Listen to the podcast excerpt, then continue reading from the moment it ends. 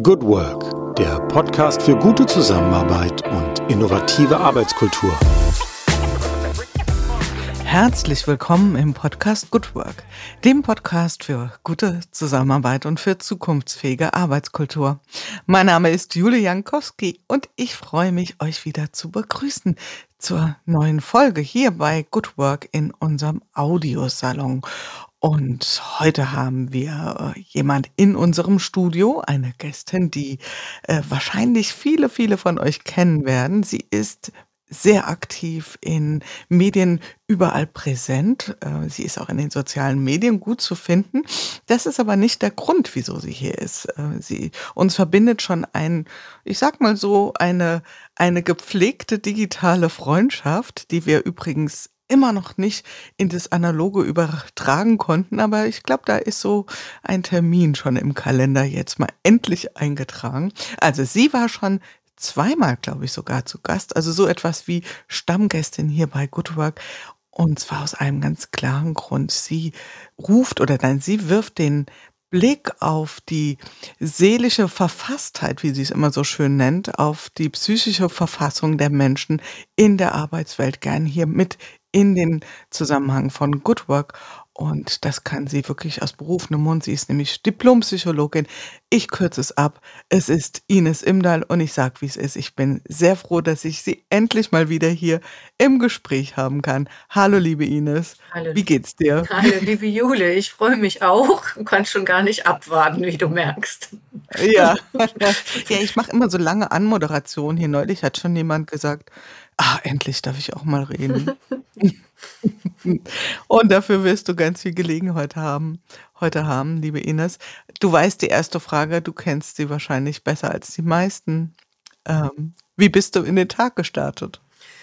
Hätte ich diese Frage heute Morgen schon auf dem Schirm gehabt, hätte ich darauf geachtet, dass ich meine neu eingeführten Routinen sofort einhalte. Aber ich habe heute Morgen tatsächlich eine halbe Stunde länger geschlafen als gewöhnlich und dann ist auch nicht geschafft, meinen Tagesplan, den ich mir neuerdings immer vorab mache, komplett zu finalisieren. Der liegt jetzt hier noch neben mir, das muss ich gleich noch tun.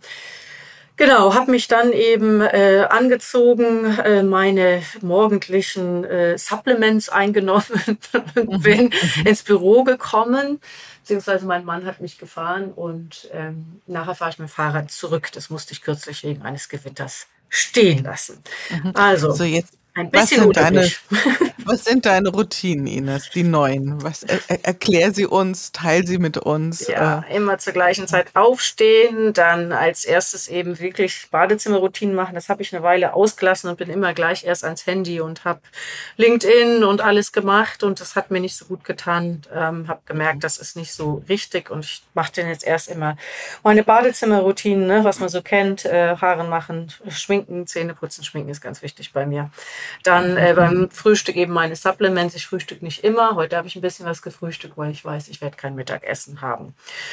Aber ähm, genau, das sind so meine neuen Routinen. Und erst danach gehe ich an den Rechner und sortiere meine ganzen Nachrichten und entwerfe einen Tagesplan, der natürlich vom Tag vorher auch schon vorstrukturiert ist. Anders wird es ja gar nicht gehen. Mhm. Und bemerkst du für dich da auch einen äh, Unterschied zu ähm, gegenüber der Variante, ich schaue als erstes mal noch quasi in der Horizontalen auf LinkedIn? Also horizontale nie. Also ich habe keine, nichts neben meinem Bett liegen, kein Handy, kein, also das, das nie, aber äh, ja, es ist auf jeden Fall entspannter. Also man ist so getrieben, wenn man gleich damit anfängt, was noch zusätzlich äh, hinzukommt. Ich habe nachts einen Zettel immer neben meinem Bett liegen, wo ich die Gedanken aufschreibe, die ich nachts habe, weil ich sonst fünfmal aufstehe, damit ich nichts vergesse. habe ich mir das also angewöhnt. Und äh, um das erstmal unterzubringen, bevor dann wieder gleich tausend neue Sachen kommen, also 15 Nachrichten auf LinkedIn oder eben äh, 20 neue E-Mails, versuche ich erst das Alte abzuarbeiten. Das macht mich ruhiger. Mhm. Das muss dann eben warten, das andere. Du erinnerst dich, also wir haben ja das erste Mal miteinander gesprochen hier bei Good Work, da waren wir ja mitten im Lockdown, mhm. also das war ja wirklich so, du warst ja, mhm. weiß ich nicht, nicht, nicht eine der ersten Gäste, das nicht, aber du warst äh, auf jeden Fall noch Teil dieser sogenannten Corona-Chroniken mhm. und ich hatte mir damals als kleine Routine, weil ja hier so beeindruckende Dinge geteilt wurden, habe ich gesagt, hm, du brauchst jetzt auch mal so eine Routine Und da war meine Routine No News Before Nine. Also weil ähm, das fand ich echt gut. Es hat mich kirre gemacht. Es hat mich kirre gemacht. Ich war ja. schon 7.30 Uhr und der Tag war schon gelaufen, mhm, ja, weil irgendwie nur Schrott kam und, und, und Alarm und, und, und mhm. Angst und, und ah, es war furchtbar. Mhm, und das hat mir auch geholfen. Das erinnert mich gerade so ein bisschen mhm, daran. Mhm. Nachrichten kommen bei mir eh erst abends. Das mache ich nie morgens. Also das ist für mich so einmal Pflicht abhaken und danach noch was Schönes. ja. Ja, äh, ich habe ja auch hier mal geteilt, ich stehe ja immer mit Mickey Beisenherz im Bad. Also Mhm. Im übertragenen Sinne mhm. natürlich. An der Stelle nochmal. Ja? Wichtiger Hinweis. es könnte jemand auf die Idee kommen, ist ja wirklich so. Gut. Nee, das, ähm, um Gottes Willen, eine liebe Herr Weißenherz. Nein, nein, nein, ich höre mir morgens immer, ich brauche immer so, eine, so, eine, so einen Überblick für den Tag. Mhm. Ähm, der, der mir das Ganze aus nicht so super bierernster Perspektive und schon mal so die Nachrichtenlage ein bisschen vorsortiert. Das ist ganz gut. Ja. Gut, aber wir wollen heute überhaupt nicht so viel über mich reden. Wir wollen über dich reden, liebe Ines, beziehungsweise wir wollen dich, ich sag's jetzt mal so, ein bisschen benutzen, um deine klugen Gedanken hier reinzubringen. Ich habe dich ja angekündigt.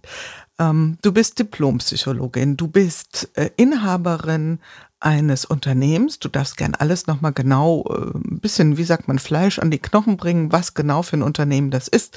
Die treuen Hörerinnen und Hörenden von äh, Good Work und diejenigen, die dich auch schon kennen, wissen es ja längst. Ja.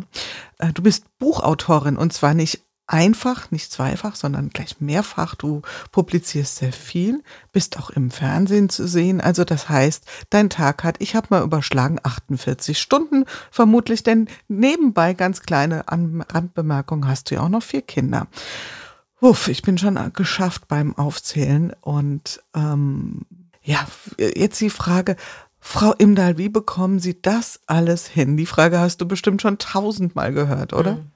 Ja, und meine Standardantwort auf diese Frage, wie kriegt man das alles hin? Ich mache das ja nicht alleine. Ich habe eine extrem gleichberechtigte Partnerschaft und wir schaffen das zusammen. Ich würde das nicht alleine schaffen. Und um es auch mal ein bisschen wieder runterzudampfen, natürlich habe ich permanent Stress und zahle auch einen hohen Preis für das, was ich alles will. Viele Sachen sind natürlich selbst gewählt, aber manche Sachen kann man ja auch nicht rückgängig machen. Also während man sich entscheiden kann, einen Podcast zu oder abzusagen oder einen eigenen zu machen oder nicht. Mhm. Die, die, Kinder kann man nicht so leicht wieder abschaffen. Die bleiben. Die sind erstmal da. Die sind erstmal da, genau.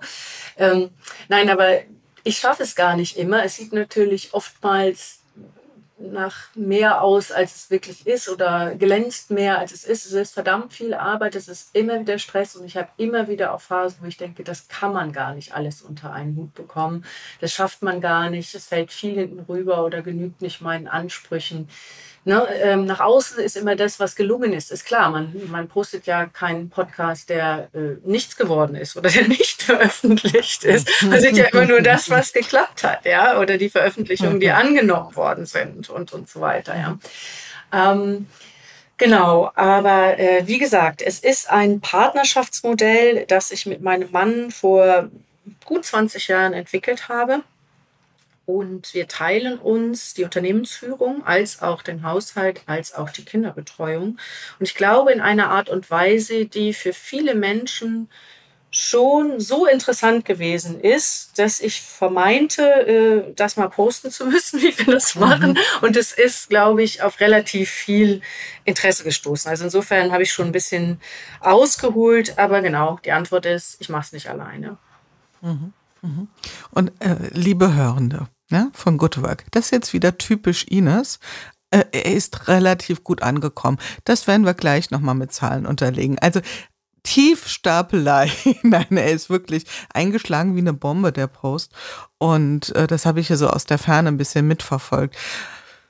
Mir fällt gerade was auf. Wir sollten es dringend nochmal rahmen. Also ein wichtiger Punkt, warum du heute hier im Podcast bei Good Work bist, ist, dass wir dem Thema flexible Strukturen noch ein bisschen mehr auf den Zahn fühlen wollen. Und zwar nicht nur so dieses, was ja jetzt derzeit viel diskutiert wird. Ich hatte jemand hier, den Martin geht zur Vier-Tage-Woche. Wir haben über Vacation gesprochen, also viel diese zeitlichen Strukturen. Ja, man kann auch über räumliche Strukturen sprechen. Äh, andere Strukturvariante ist auch das ganze Thema, wie teilen wir uns Arbeiten auf? Ja, wir sind gerade mitten dabei, das anzudiskutieren. Und äh, das geht ja hin bis zum Thema, wie teilen wir auch Strukturen der Entscheidungsfindung auf? Nicht nur logischerweise nach männlich, nach weiblich, sondern alle möglichen Kriterien. Da sind wir beim ganz großen Überbegriff von Diversity. Also heute wollen wir die Strukturen uns mal ein bisschen vorknöpfen und schauen, wie es uns Menschlein denn darin geht. Und ähm, jetzt nehmen wir noch mal in die Hand den Post. Jetzt lass mal die Hosen runter, liebe Ines. Ähm, der war schon sehr erfolgreich. Also ich glaube, ich habe irgend so eine sechs, siebenstellige Zahl oder was auch immer an Views. Also das darf man auch jetzt, glaube ich mal, oder darfst du jetzt gern mal auch tun. Ja, ja vielleicht sollte ich erst sagen, worum es in dem Post ging. Ja, genau. okay. Du hast es schon ein bisschen angedeutet. Ja. ja, genau. Also mir war aufgefallen, vor, das ist jetzt doch auch gut ein Jahr her, dass auf Instagram überall so viele Mama-Meetings, Vereinbarkeitsaccounts gewesen sind. Und dann habe ich gedacht, verdammt nochmal, die beschäftigen sich, und es waren überwiegend Frauen, mit den gleichen Themen, mit denen wir uns vor 20 Jahren auch beschäftigt haben. Und da bin ich ein bisschen ärgerlich geworden, weil ich gedacht habe, hat sich da so wenig entwickelt. Mhm. Und ich gebe zu, das Vereinbarkeitsmodell, was ich mit meinem Partner entwickelt habe, ist damals auch nicht auf offene Ohren gestoßen in meinem damaligen Unternehmen, was ich auch schon gemeinsam mit damals aber fünf männlichen Partnern ähm, geführt habe. Was wir gemacht haben, ist Folgendes. Wir haben schon bevor eigentlich das erste Kind kam, uns entschieden, also ich war schwanger, wir waren schwanger, ähm, die Woche aufzuteilen in lange und kurze Tage. Also wir haben gesagt, wir können, keiner von uns kann wirklich Teilzeit arbeiten. Ähm, wir sind beide Unternehmer, haben Fulltime-Jobs, die wir auch beide fortführen wollen. Und es war uns auch wichtig, das zu können. Und wir haben die Woche aufgeteilt in lange und kurze Tage. Sechs Stunden, zehn Stunden, sechs Stunden, zehn Stunden. Und der Freitag wird abgewechselt. Also einer hat äh, eine Woche sechs Stunden und die nächste Woche ähm, zehn Stunden. Das heißt, mittags um zwei geht einer von uns zu den Kindern, macht Hausaufgaben, bringt sie zum Sport, äh, macht Essen, was alles eben so erforderlich ist. Und der andere kann zehn Stunden bleiben. Ich gebe zu, wir sind selbstständig. Das ist auch schon mal ein bisschen mehr als zehn Stunden. Aber die Idee ist eben, 40 Stunden die Woche zu arbeiten, Fulltime zu arbeiten. Es ist so, dass wir die langen Tage jeweils frei an unsere Kunden vergeben können, also auch mal verreisen können, übernachten können und so weiter. Und die kurzen Tage, da können wir auch terminieren. Aber wenn dort zum Beispiel ein Kind krank wird, ist klar, der mit den kurzen Tagen muss zu Hause bleiben. Da wird nicht diskutiert, wer hat den wichtigeren oder so. Wenn man da einen Termin mit einem Kunden draufgelegt hat, wir sind ja beide selbstständig, führen ein kleines Marktforschungsunternehmen, der wichtig ist, dann geht man das eigene Risiko. Ja, dann muss man eben trotzdem absagen. Und wir haben oft, sagen wir mit kotzenden den Kindern über den Schultern durchaus Kundentermine gehabt.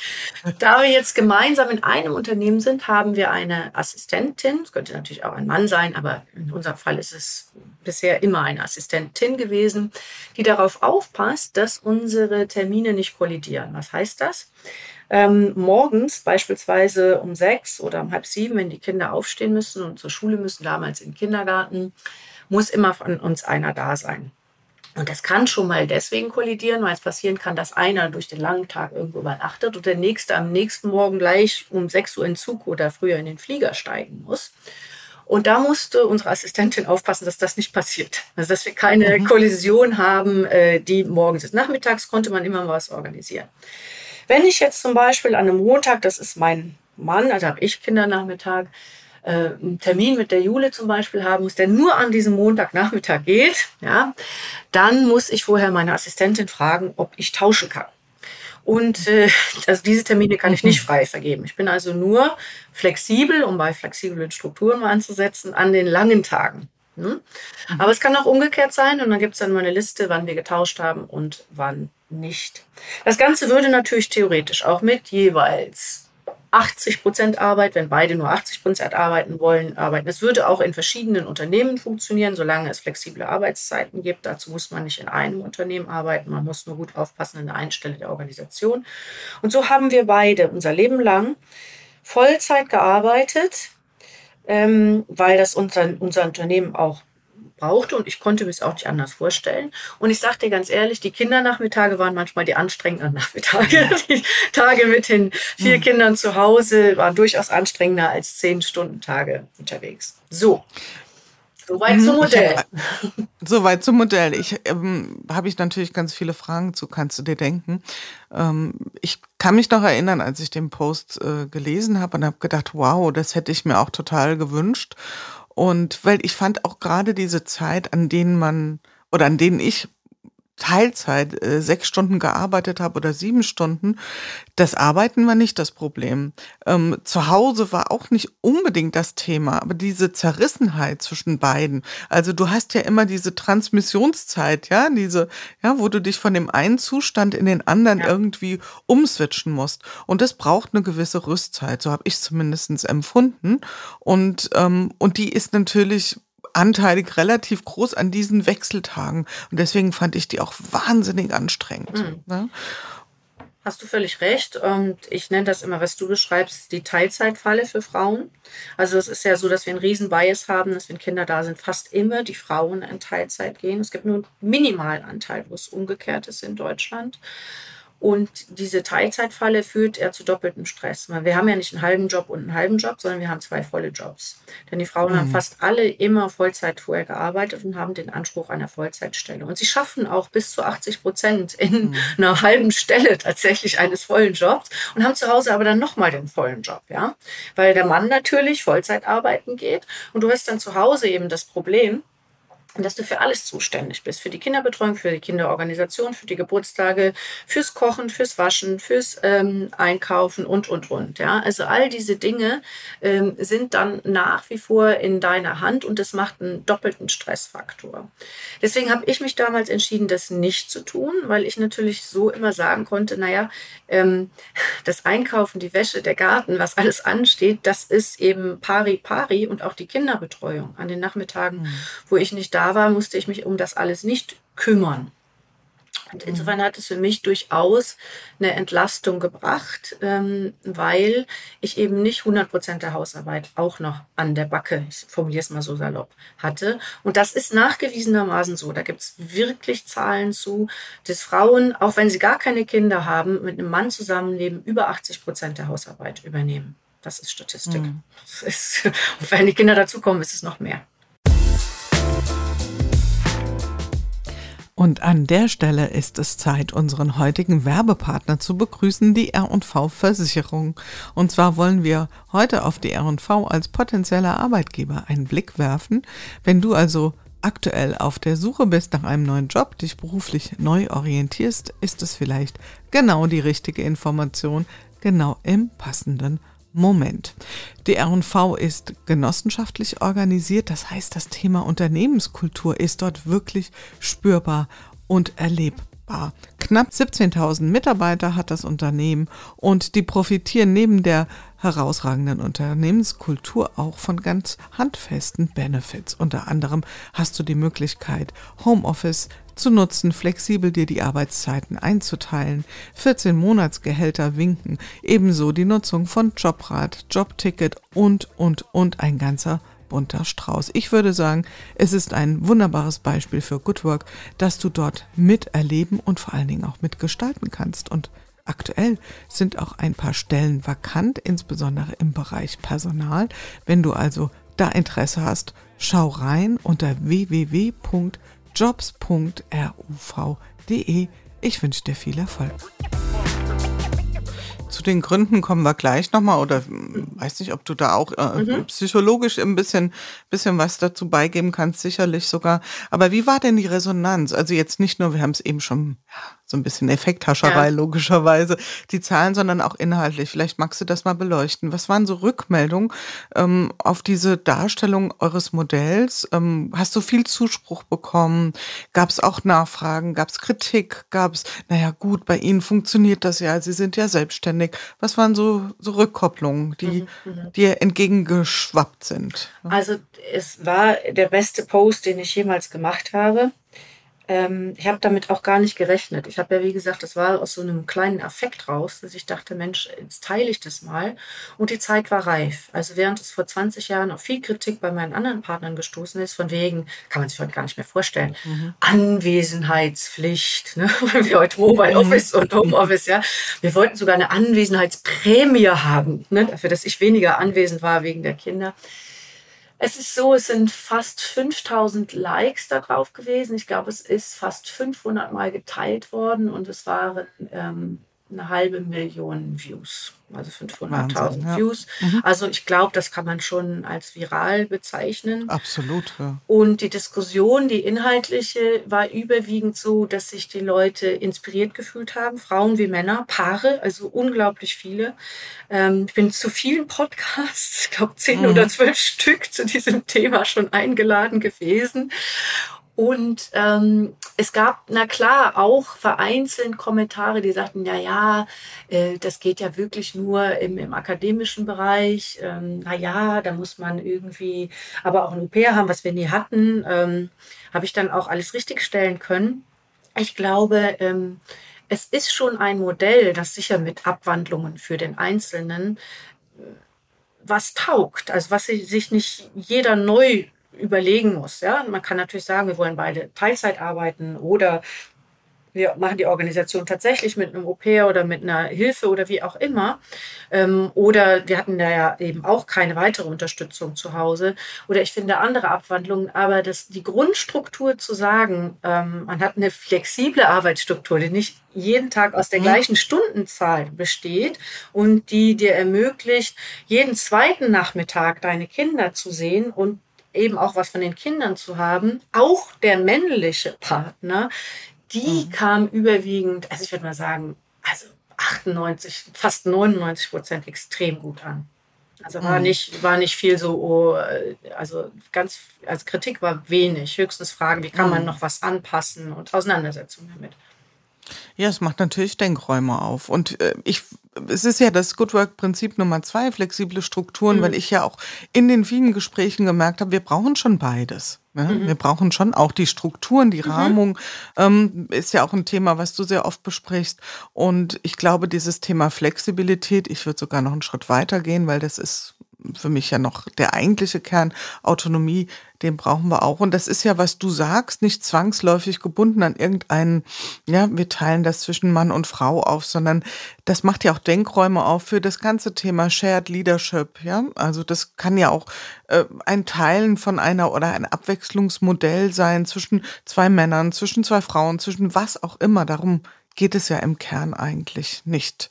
Ähm, ich finde das interessant, was du sagst mit dem Thema, ja, das geht nur im akademischen Bereich. Ich fand das äh, im letzten Gespräch auch zur Vier-Tage-Woche so beachtenswert, weil ähm, meine Vermutung wäre ja gewesen, dass es vor allen Dingen Unternehmen, die Vier-Tage-Woche einführen, mal ganz unabhängig davon, wie man vielleicht persönlich dazu steht, die ja, also wenn du so fragst, was sind das für Unternehmen, sagen viele, ja, bestimmt so IT-Buden, Agenturen.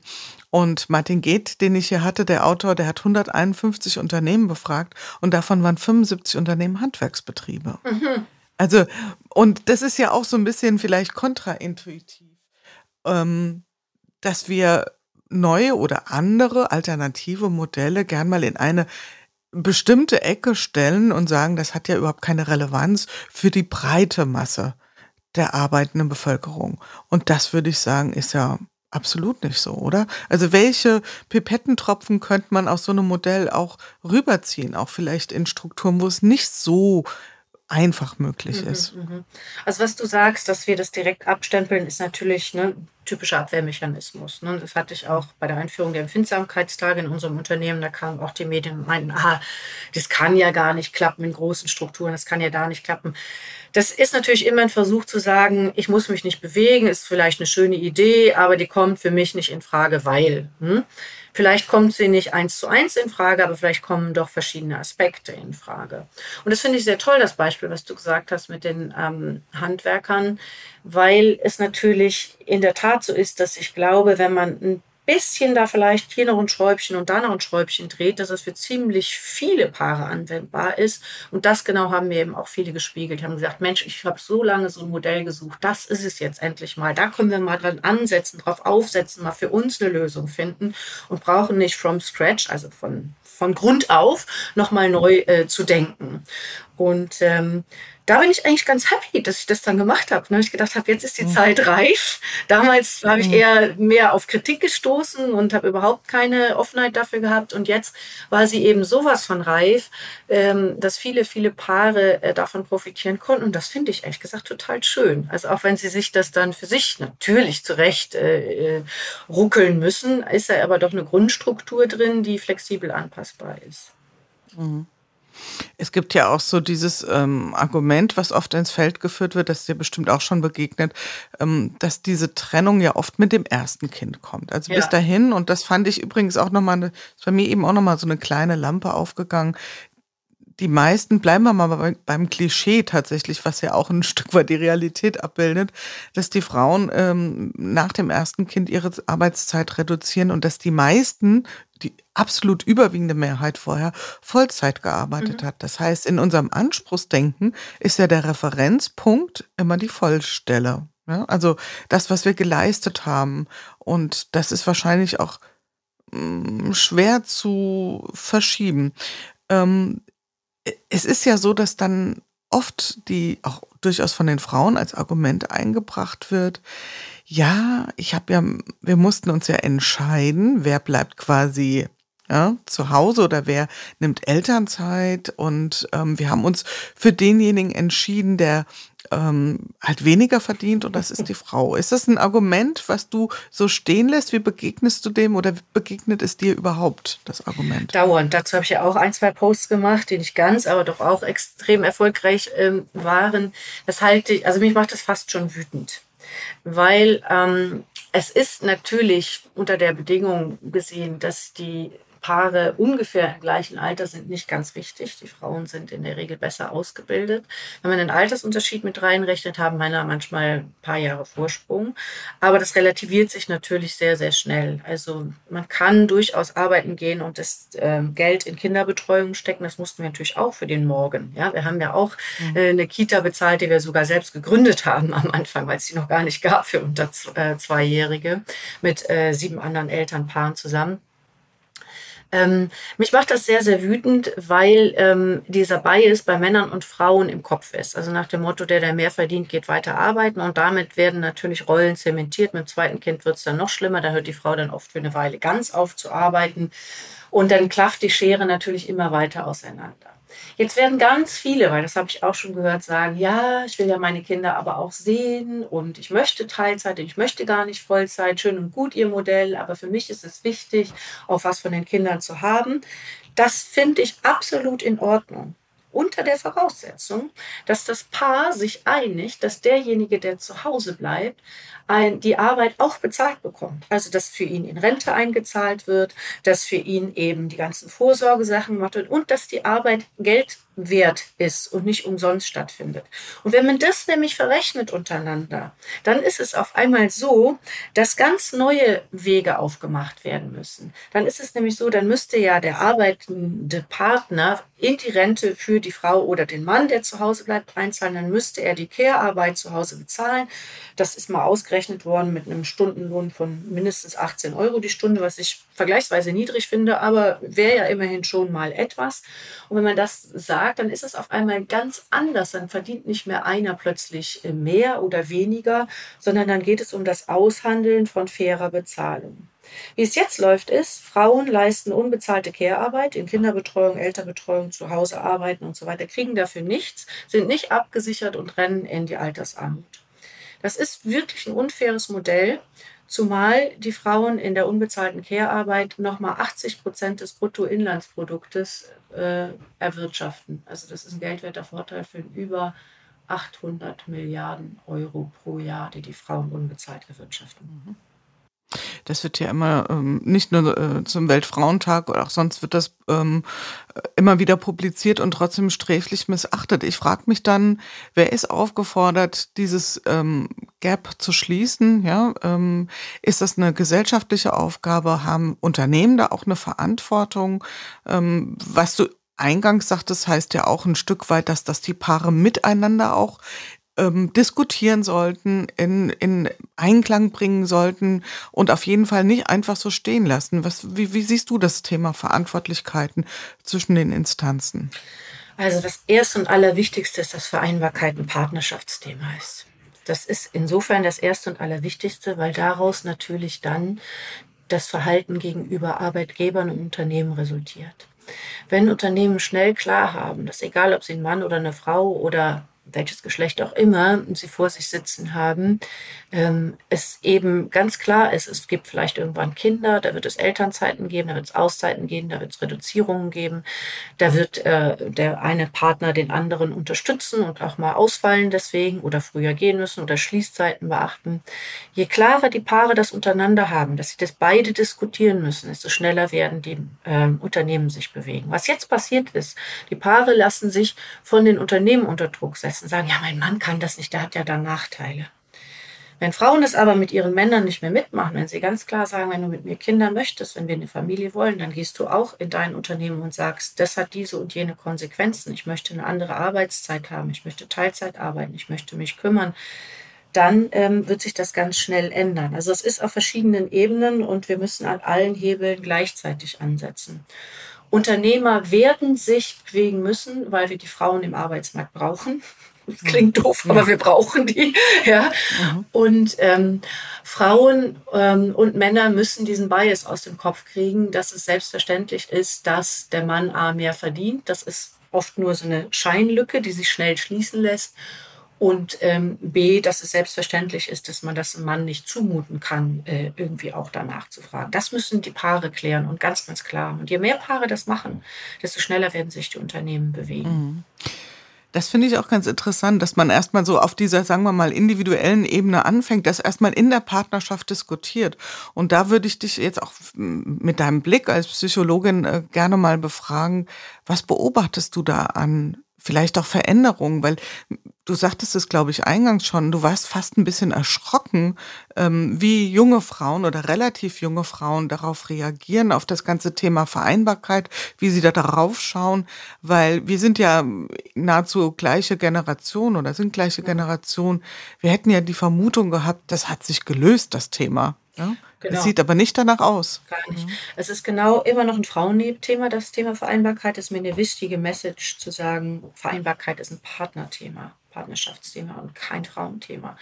Aber die ganzen Accounts, die du auf Instagram findest, kann man sicher mal den Spaß machen dazu, ja. Die sind alle von Frauen betrieben, da spielen Männer keine Rolle, die kümmern sich da auch gar nicht drum. Ähm, also da hat sich wenig getan. Die Frauen nehmen das immer noch in die Hand. Die haben das Interesse an der Vereinbarkeit. Die lasten sich das auf die Schultern und die haben immer noch die Argumentationsnot. Dabei hätten wir ja wirklich einen einfachen Hebel. Ne? Wir könnten einfach sagen, du willst Kinder? Ja, das klären wir vorher. Das ist übrigens mhm. ein ähm, großer Fehler, den nach meinem Empfinden immer noch viele junge Paare machen, dass sie dann ein Kind bekommen und dann überlegen, okay, ich warte mal ab, wie es wird, ob es gut schläft, ob es irgendwie äh, anstrengend ist oder nicht. Und dann überlege ich mir ein Modell, wie ich das mit dem Arbeiten hinkriege. Das ist natürlich ein großer Fehler. Man sollte sich vorher was überlegen, eine, vorher eine gute Struktur mit dem Partner überlegen, wie man vorgehen möchte auch wie man den finanziellen Ausgleich schaffen möchte, wenn einer sich mehr um die Kinder kümmert. Und dann, um das mal aufzugreifen, was du mit den flexiblen Strukturen meinst, flexibel im Laufe des Prozesses agieren. Aber man sollte eine Struktur sich vorher legen. Nicht auf keinen Fall es einfach auf sich zukommen lassen. Das mhm. ist ganz der, einer der größten Fehler, den die Paare machen. Mhm. Also erstmal fangen wir erstmal mit einer Struktur an und passen die dann ja. gegebenenfalls an und nicht andersrum. Ja. ja? Finde ich total wichtig. Was beobachtest du von Unternehmensseite? Inwieweit sind die in ihren Denkstrukturen auch flexibler? Stichwort Fachkräftemangel. Ich meine, wir können, eigentlich müsste ja, ähm, wie das Wörtchen eigentlich schon immer so schön äh, mhm. anmoderiert, eigentlich müsste die Situation ja klar sein. Wir sind angewiesen auf Frauen. By the way, auch nur, nicht nur auf junge Frauen. Mhm. Wie sieht die Wirklichkeit aus? Leider ein bisschen anders. Ne? Gerade in den, also die Zahlen lassen sich ja immer sehr gut auf den ähm, Führungsbereich runterbrechen. Und da muss man sagen, dass seit 2014 bis 2021 sich in den deutschen Führungsetagen kaum was verbessert hat. Also zwei Drittel aller Unternehmen haben sich nicht verbessert und ein Drittel von diesen zwei Dritteln haben sich sogar verschlechtert, was den Anteil von ähm, weiblichen Führungskräften angeht. Das sind nicht meine Zahlen, das sind McKinsey-Zahlen. Und das, obwohl wir wissen, dass wir wirtschaftlicher arbeiten, wenn wir divers geführt sind. Und das, obwohl wir laut Boston Consulting Group auch wissen, dass wir auch dann nachhaltiger wirtschaften. Also es gibt überhaupt gar keinen Grund. 50 Prozent unseres Potenzials, Frauen sind in der Regel besser gebildet, haben die besseren Abschlüsse. Also es gibt überhaupt keinen Grund, dieses Potenzial liegen zu lassen. Ganz im Gegenteil, man sollte es diesen Fach Fachkräftinnen, Gender jetzt mal mhm. bewusst, so mhm. leicht wie möglich machen, all diese Dinge zu vereinbaren und viele Modelle in den Unternehmen selber auch entwickeln, um attraktiv für die Zukunft zu sein ich glaube, das kann ein echter Mehrwert auch im War of Talent sein, wenn Unternehmen sagen, wir haben hier mal drei vorstrukturierte Vereinbarkeitsmodelle, die in Frage mhm. kommen. Und äh, das ist unser Mehrwert für junge Menschen und junge Paare, die wir, die wir auch nach außen tragen. Gerade große Unternehmen können damit echt punkten. Mhm. Und ich meine, das muss ja schon ganz früh anfangen, weil im Moment sieht es ja so aus, dass die Unternehmen enorm unter Druck sind durch Quoten ja, Frauenquoten und so weiter, ja, kann ich auch irgendwo nachvollziehen. Das ist natürlich nicht so ganz einfach, wenn es heißt, jetzt in Vorstandspositionen brauchen wir so und so viele Frauen. Und dann kommt ja ganz oft so hinter vorgehaltener Hand äh, das Argument, ja, wen sollen wir denn nehmen? Ist niemand da? Ja, weil man natürlich über Jahre, Jahrzehnte, was eine Unverschämtheit ist, ja, ähm, verabsäumt hat, da entsprechend auch zu investieren. Ach, Julia, ja? du bist aber auch wirklich großartig in, es ist jetzt schon der, der dritte Punkt, wo ich, äh, das ist einer meiner weiteren Trigger, ja ja. Also dieses, wir finden, wir, Rote Knöpfchen. Wir würden ja, wir würden ja gerne, aber wir finden ja niemanden. Weißt du, ich reagiere auf LinkedIn ja oft auf Posts, wenn da so Vorstandsrieden ganz in, ne, du weißt schon, mhm. ganz in äh, Maßanzügen, genau. ohne, ohne äh, weibliche noch nicht mal Thomas und seine Freunde. Genau, äh, genau. Äh, da reagiere ich schon durchaus drauf, dass ich das ja dann schon schade finde, dass da wieder keine Frau dabei ist, ob das im Handel ist oder in anderen Bereichen, in, in Großkonzernen. Und manchmal, nicht oft, aber manchmal wird dann zurückgeschrieben, ja, man hätte gerne gewollt, aber man würde ja niemanden finden. Und dann sage ich immer, da könnte ich Abhilfe schaffen. Ihr seid gut vernetzt. Ich würde mhm. doch richtig viele Frauen kennen, die Interesse hätten, ob ich denn mal äh, Kontakte herstellen sollte. Mhm. Und weißt du, was dann passiert? Nichts. Stille. Nichts. Nichts. Ja. Mhm. Nichts. Das ist wirklich genauso ein Abwehrmechanismus äh, wie ähm, äh, dieses andere Vorurteil, das du eben so schön mit den Handwerkern gemacht hast. Ja, wir reden immer so mhm. lange, ne? nee, das ist, nein, das ist, wunder, das ist wunderbar, das ist wunderbar.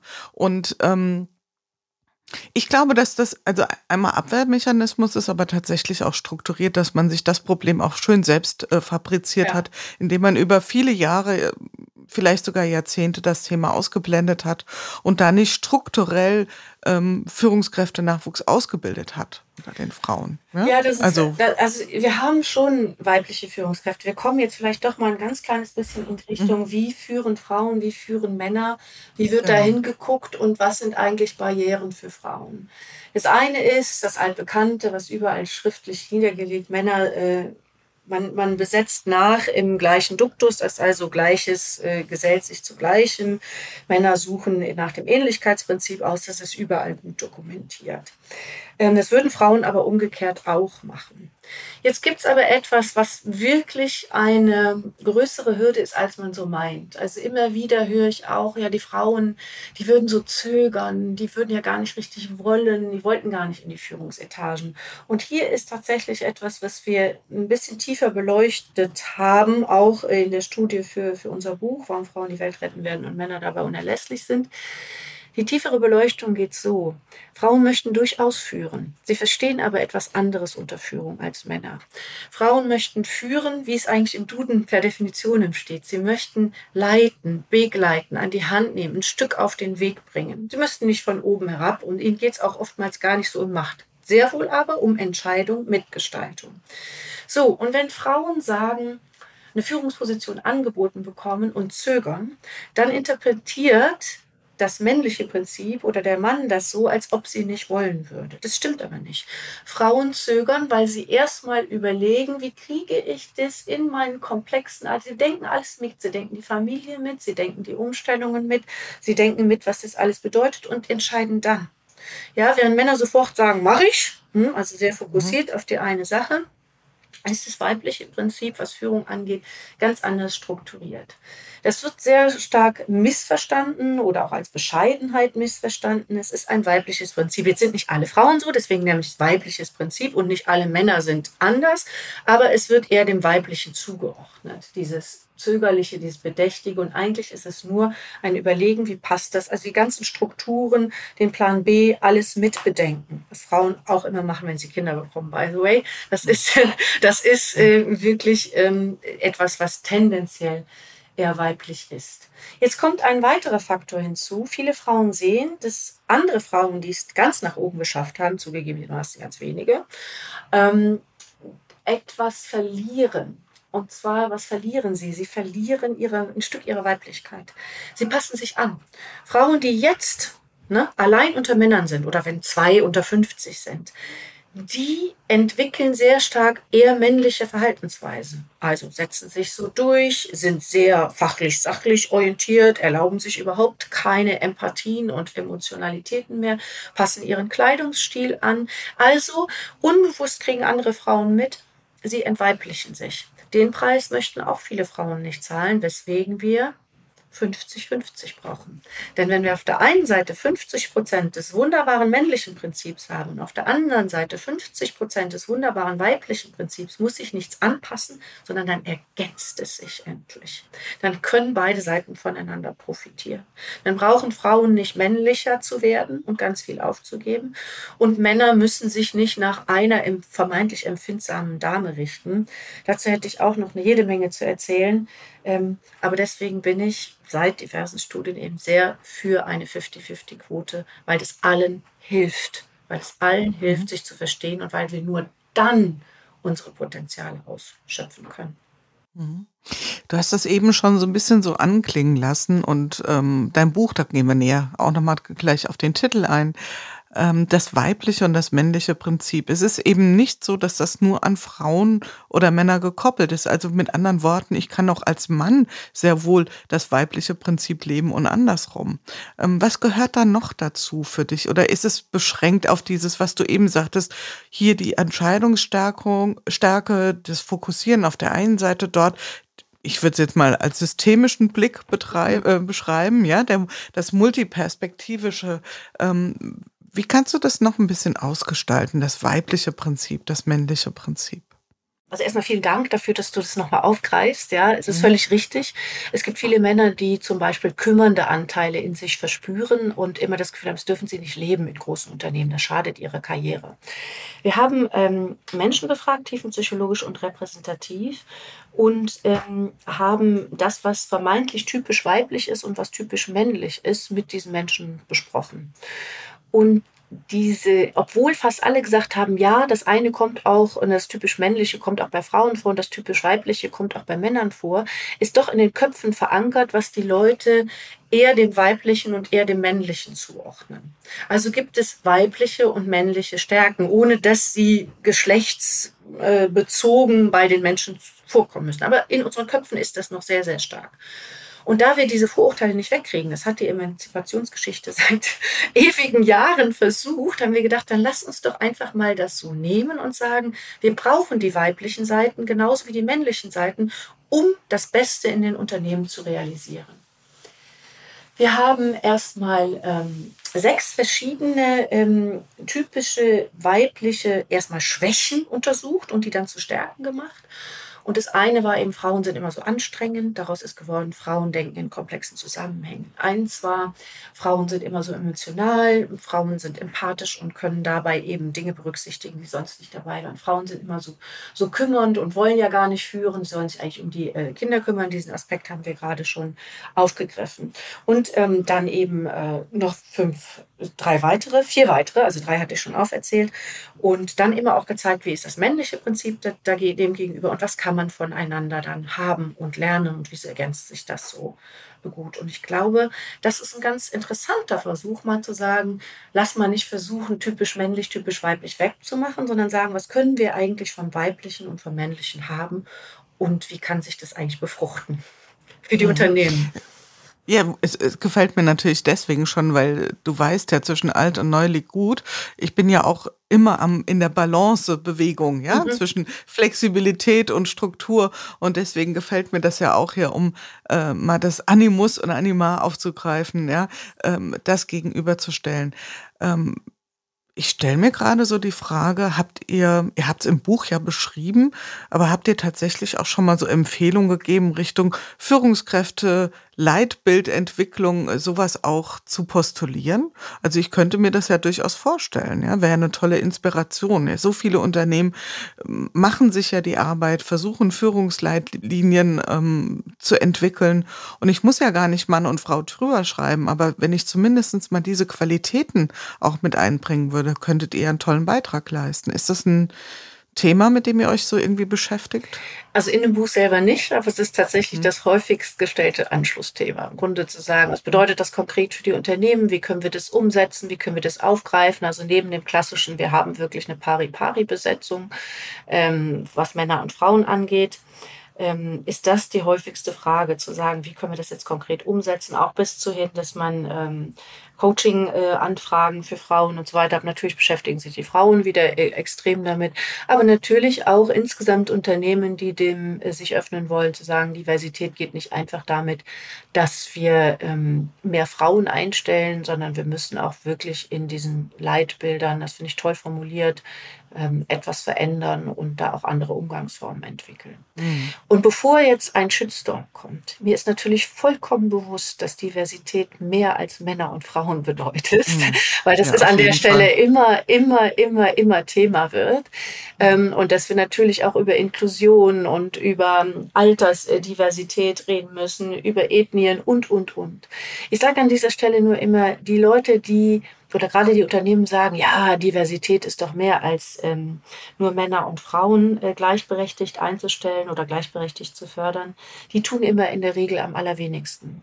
Denn sind wir mal ehrlich, die beiden größten diversen Gruppen sind Männer und Frauen. Ohne dass ich abstreite, dass es noch mehr Geschlechter gibt und dass es ganz viele auch äh, wirklich benachteiligte Gruppen gibt.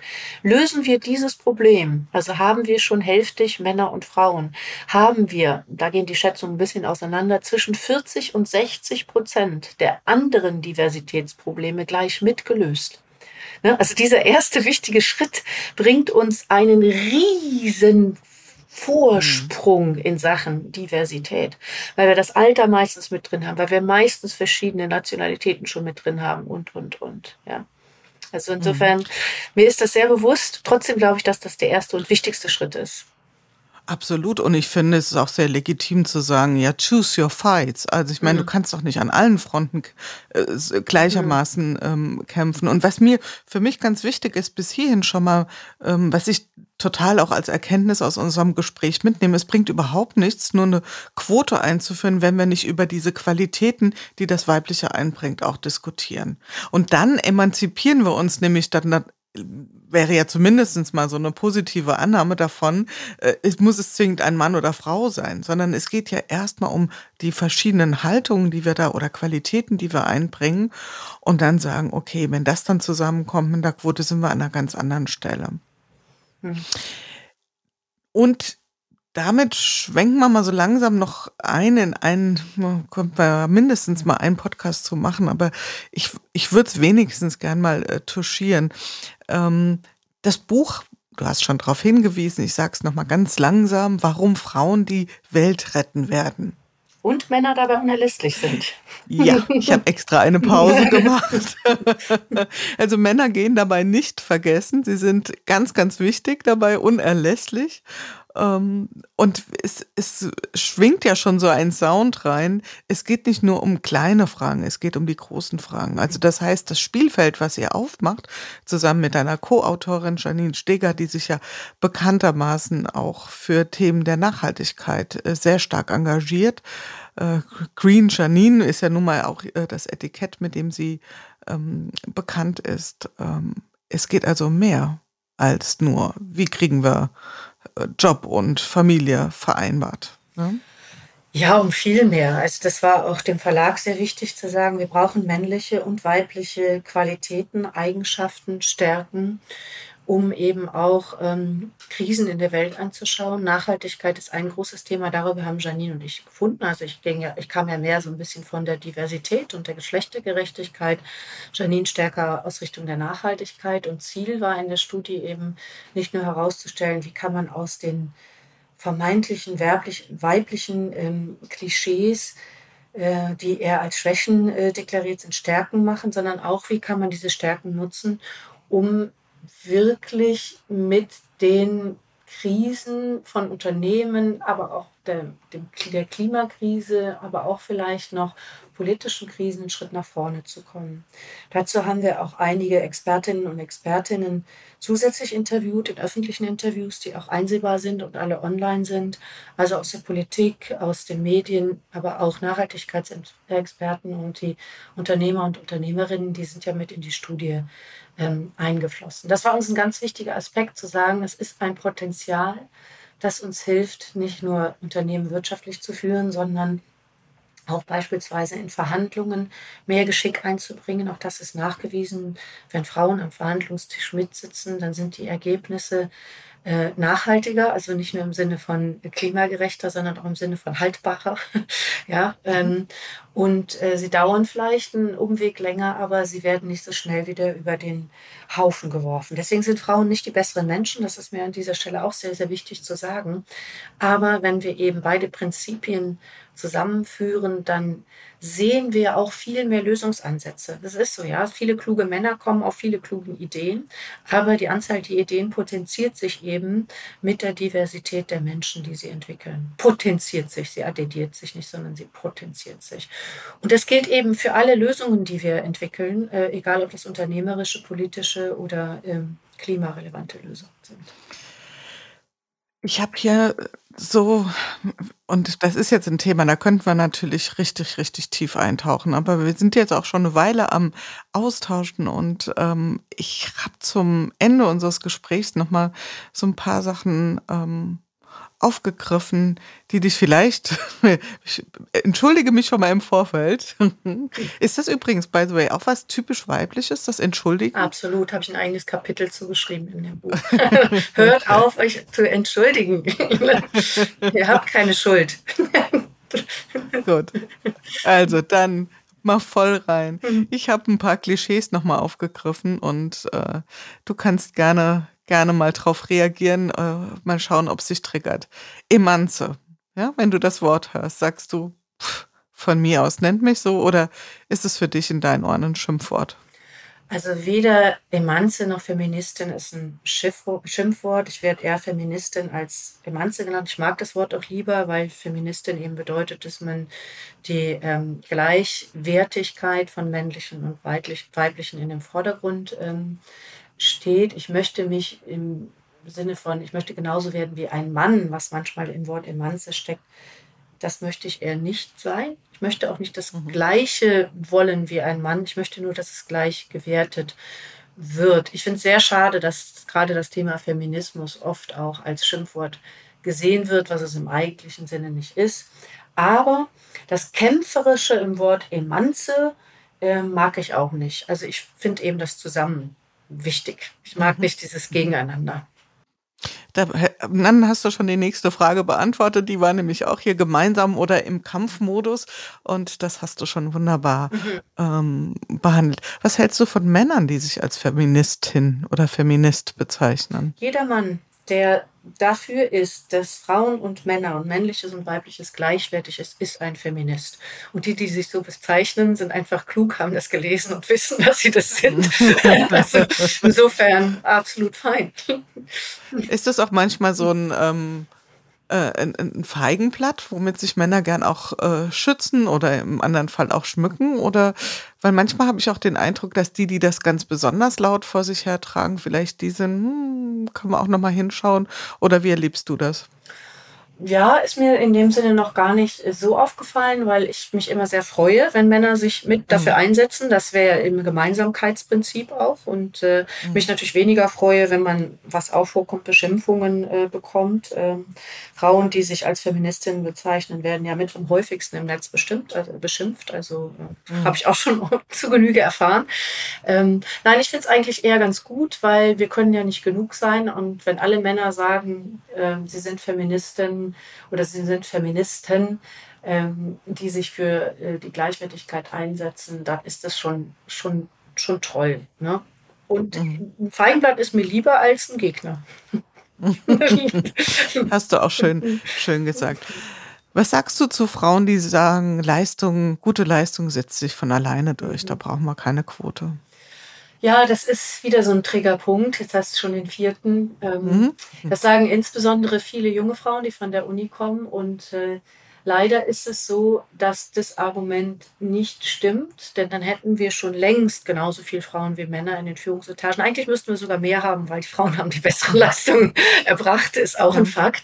Ähm, und es ist ein bisschen so hartes Beispiel, sozusagen wie ja. Ähm, die Schwarzen damals in der Apartheid hätten sich nur genügend anstrengen müssen, dann wäre das schon von alleine weggegangen. Wenn man mhm. da mal drauf rumdenkt, dann merkt man, warum das nicht geklappt hat und warum das auch für mhm. Frauen leider nicht klappen wird. Ich habe es eingangs gesagt, du bist ähm, publizistisch sehr aktiv. Du hast, äh, und das Buch haben wir jetzt schon beschrieben, das kommt auch gerne natürlich nochmal in die Show Notes, ähm, auch deine anderen beiden Bücher, aber gerne zu dem Themenumfeld. Was siehst du, was hörst du, was liest du, wie informierst du dich, wie inspirierst du dich? Was sind Quellen, die du gern mit uns hier auch teilen wollen würdest an der Stelle? Also zum einen kann ich hier von der Julia Ankowski so ein tolles Buch empfehlen. Sehr schön. ne? Zwischen alt und neu liegt gut. Ganz tolles Buch, wenn es um flexible Strukturen geht. Ähm, ich komme mit dem Lesen immer nicht hinterher. Ähm, ich habe also viel mehr Bücher, die ich gerne lesen möchte, als ich lesen kann. Einige der Bücher, die ich wirklich empfehlen kann, sind auch in meinem Buch ähm, erwähnt. Zwei, die äh, jetzt vielleicht neuer sind, würde ich gerne noch erwähnen. Und zwar eins ist von der Birgit Happel auf Kosten der Mütter. Passt ganz gut zum Thema jetzt hier, mm, wo im Grunde es darum geht, wie ist es eigentlich mit Teilzeit und äh, was bedeutet das eigentlich nachher in Geld am Ende des Lebens?